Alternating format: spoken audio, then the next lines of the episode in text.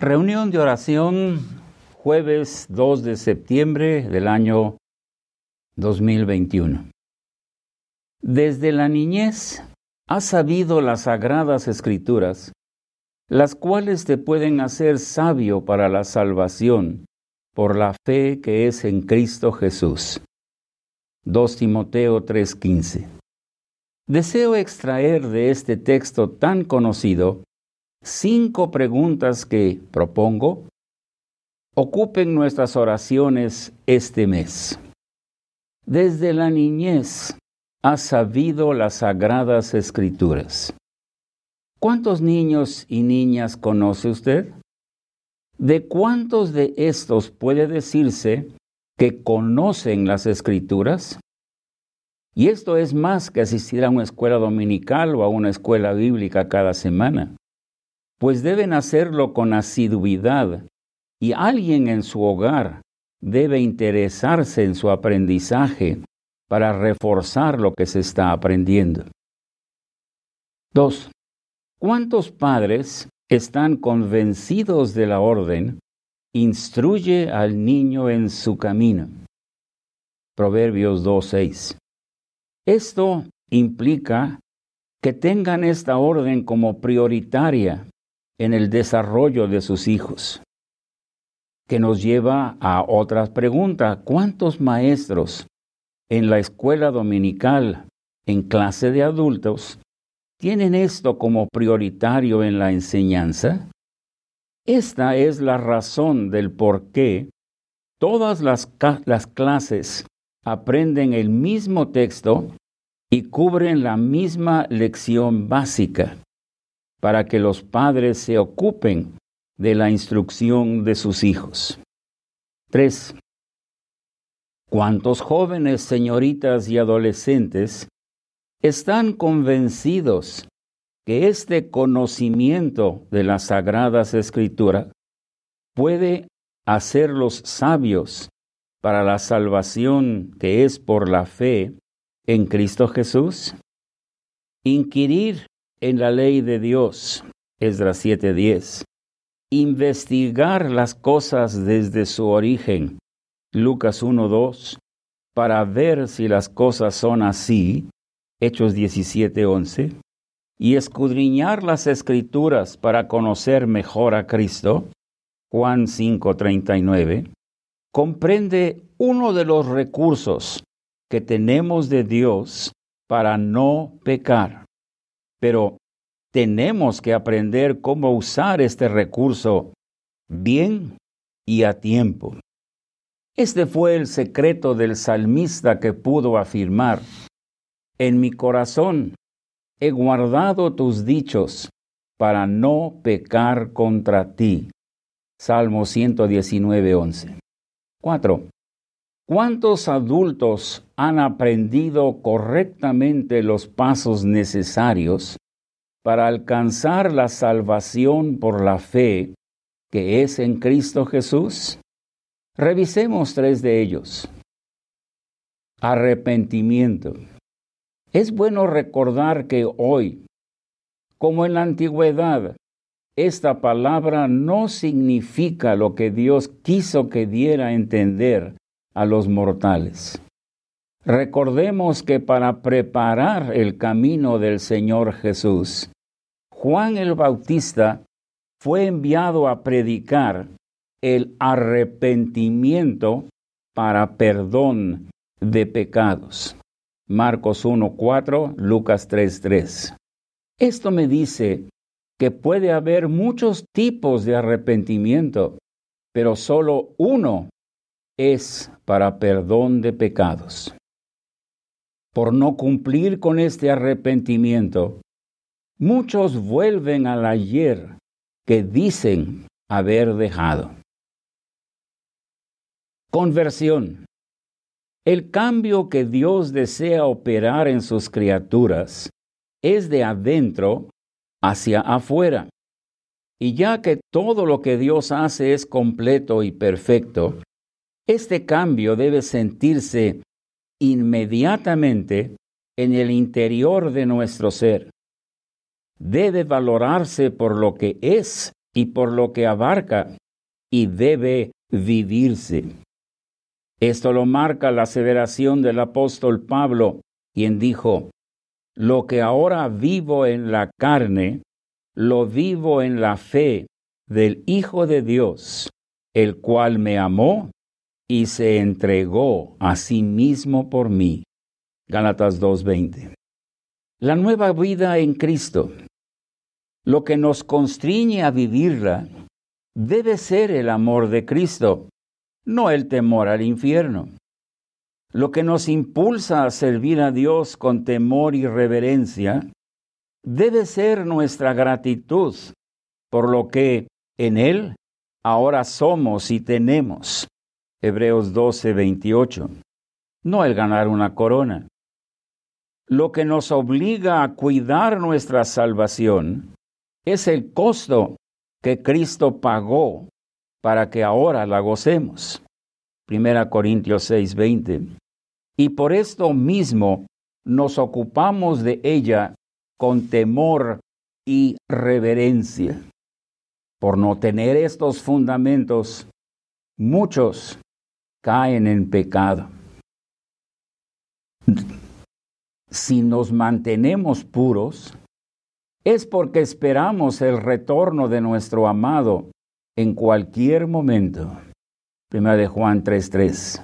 No para que otros vean nuestro sacrificio y abstinencia y nos admiren. ¿Cuántos adultos a semejanza de algunos reyes que estudiamos en la escuela dominical, han dejado el camino del Señor. Le recomendamos el libro Que ninguno tome tu corona de la serie Palabras de Exhortación número 15 para que estas exhortaciones se den eficazmente durante las lecciones de la escuela dominical y especialmente en el repaso. Recordemos, estamos ante un grave peligro. Como en la antigüedad, muchos adultos, en su, en su mayoría de edad, pueden tener estas graves recaídas. Congregarnos físicamente es difícil, pero no el exhortarnos y estimularnos al amor y a las buenas obras. Hebreos 10, 24 y 25. Aprendamos cómo hacerlo a pesar de las restricciones por la pandemia del COVID-19. Dios nos pide ser solícitos en guardar la unidad del Espíritu en el vínculo de la paz. Y se nos indica siete puntos donde debe manifestarse esta unidad. Efesios 4 del 3 al 5. Permítame sugerirles cómo hacerlo en estos días cuando estamos en semáforo rojo. Si todos leyéramos la misma porción diaria señalada en la buena parte, el Espíritu Santo tendría un mismo pasaje un mismo personaje y una misma verdad de donde partir para darnos a todos una misma enseñanza. Habría unidad en la enseñanza y recibiríamos la misma motivación del Señor para serle fieles. Asistir a una reunión, el predicador lo haría, pero ahora es mucho más hermoso. Dejemos que el Espíritu lo haga. B. Si todos oyéramos cada domingo, cada lunes, cada miércoles, cada jueves, cada sábado, la misma plática que aparece en la página web de Orizaba Centro, estaríamos creciendo de la misma manera, tanto en la gracia como en el conocimiento de nuestro Señor y Salvador Jesucristo. 2 Pedro 3:18. Si todos nos gozáramos cantando los mismos himnos cada semana, estaría Dios recibiendo la misma alabanza, la misma gratitud y los mismos votos y compromisos de todos y cada uno de los miembros del cuerpo de Cristo. Pero lo más importante, si esto lo hacemos, sería imposible que no recibiéramos algo del Señor a través de la voz de su Espíritu y de su palabra, y que esto sería lo mismo para sentirnos unidos en el Espíritu, en el vínculo de la paz. Por medio de estas actividades conjuntas, habría algo que pudiéramos compartir con nuestros hermanos y hermanas, sino cada día, al menos una vez por semana. Esta sería la manera de cumplir con el deseo del Señor de motivarnos unos a otros al amor y a las buenas obras. Para oraciones más puntuales, acordémonos de los 90 niños y niñas que escuchan el mensaje cada viernes y los 12 maestros y maestras que observan a distancia cómo ilumina a cada alumno su cuaderno y también los escuchan repetir el texto que se aprendieron de memoria. Acordémonos de los 30 jóvenes señoritas y adolescentes que participan cada sábado en una clase por Zoom y hacen preguntas y oyen sus respuestas. También de los grupos de escuela dominical que tienen sus clases a distancia. Acordémonos de los doce jóvenes señoritas y adolescentes que están aprendiendo a ocuparse en su salvación con temor y temblor al participar en las grabaciones y los videos que están difundiendo por teléfono celular cada semana, y no solo en Orizaba, sino en otras partes de México. Acordémonos de todo lo que hacemos como Orizaba Centro y pidamos que más escuchen y valoren el trabajo que diferentes hermanos y hermanas hacen para difundir la palabra de Dios. Y oremos que más escuchen estos programas con regularidad y sean animados en su andar con Cristo. Pero más, oremos por todos los mensajes que van de celular a celular, muchos de origen desconocido. Pidamos que todos entiendan y crean lo que leemos en la Biblia. Mejor son cinco palabras que nacen de mi entendimiento, 1 Corintios 14, 19, que mil dichas por otro y que yo simplemente estoy copiando.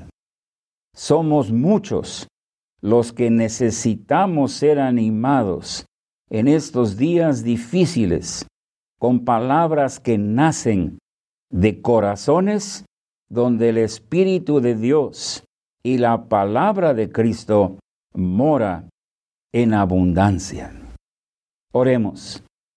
Dios nuestro, haznos aprender que el vínculo del Espíritu Santo que puede hablar simultáneamente a todos los corazones, con la misma lección, con la misma idea, con el mismo, eh, la misma amonestación, para que así como iglesia seamos motivados al amor y a las buenas obras. Haznos aprender que este vínculo es mucho más hermoso y mucho más necesario que el mandarnos mensajes por celular. Padre, gracias por tu Espíritu. Haznos aprovecharlo.